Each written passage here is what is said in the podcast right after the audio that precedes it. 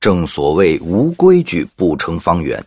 作为世界四大文明的发源地，我国更是有着大大小小数不清的规矩。这些规矩在我们的生活中展现的可谓是淋漓尽致。许多规矩沿袭千年，而有些规矩则在历史文明的演化中消失殆尽。古人对在什么时间做什么事，更是有着自己的规矩。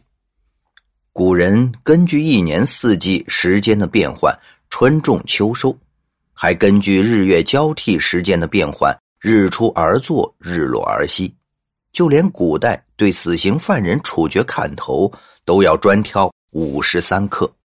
那么，为什么古代死刑犯砍头要选择午时三刻这个时间点呢？午时三刻放在现在又是一个什么时间点呢？这样一个时间点究竟有着怎样的特殊性呢？说到午时三刻，就要先了解一下古代的计时方法。古人运用观察日月天地的变化，将全天的时间平均分到了十二个部分。这十二个部分恰巧又与十二生肖数量相同，每个生肖的特点又与该时间段有着某种规律联系，所以。古人为了方便记忆，以十二生肖命名为每个时间段。比如说，子时是现代计时单位的二十三点到次日凌晨一点，子时由老鼠代表的这个时间点正是夜深人静的时候，老鼠也常在这个时间出没行动。午时所代表的是生肖马，马的性格忠烈，像正午的太阳一样。所以午时也就是每天阳光最为强盛的十一点到下午一点。那什么是三刻呢？刻是古代的另一种计量时间的单位，它是运用漏壶计时的方法来将一天分为一百个刻度单位。按照现代时间的计算，就相当于十五分钟左右。所以午时三刻相当于现在的十一点四十五分左右。那么，为什么要选择这烈日当头的时间对死刑犯进行砍头的刑罚呢？古代处决犯人的刑罚可谓是五花八门，车裂之刑、刨落之刑、凌迟之刑都是比较残忍的死刑刑罚。相对而言，砍头是死刑中一种痛苦相对较轻的刑罚。但既然是砍头的刑罚，一定是这个人犯下了很重的罪过。这样罪大恶极的人，当朝的统治者自然是认为他不配在人间活着，即便是死了，也不能安安稳稳做鬼，甚至认为这样的人都不配拥有自己的鬼魂进行投胎转世，从而彻底的从这个世界消失。当然，既然是处决之人，要么是真的罪大恶极的恶人，要么是枉死之人，无论是哪一种人。他们的怨气也是很重的，所以他们的鬼魂也会是无比阴暗的。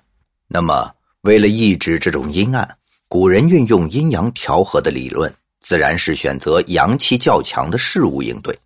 午时三刻是一天之中阳气最为旺盛的时候，这个时候处决犯人，可以让他的魂魄无法形成，从而达到死而不得其所的惩罚。并且阳气旺盛的时候，可以驱散怨气，也可以让枉死之人灵魂得到洗礼，不会让他们在人间找人报复。当然，这只是其中的一种说法。另一种说法认为，午时三刻前后正是烈日炎炎的时候，死刑犯人往往会提前押送到刑场。行刑之前，犯人会在处决台上跪着很长时间，加上太阳的暴晒。犯人会变得昏昏沉沉，这样刽子手在行刑的时候，犯人会不知不觉，从而减轻了死亡的痛苦。最后还有一种说法，就是死刑犯在押往刑场的时候，往往会进行游街示众。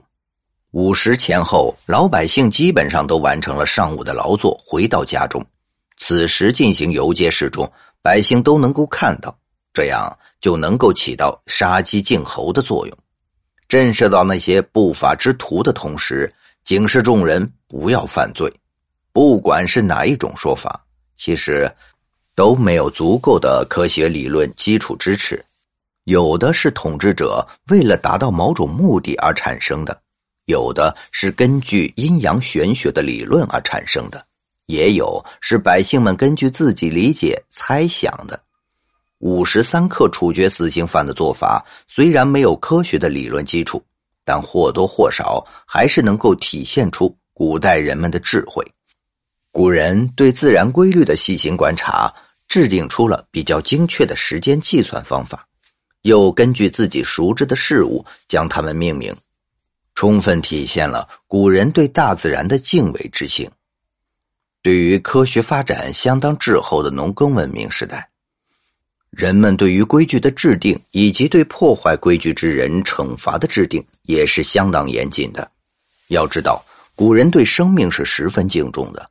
为人立于天地之间，上要对得起天地，下要对得起父母子女，中间要对得起自己的良心。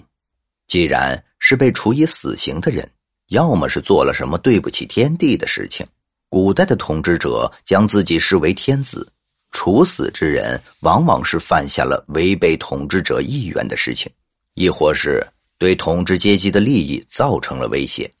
要么就是违背了父母子女的期许。古人认为，身体发肤受之父母是神圣不可侵犯的。那么，既然连性命都被剥夺了，一定是犯下了连父母子女都不可饶恕的错误。要么就是违背了自己的良心。常言道：“公道自在人心。”处死之人一定是做了有失公道的事情，从而失去了人心人性。所以，五十三刻问斩看上去只是一个简单行刑的时间，但更多的是可以看到古人对世间万物规矩以及规律的尊重。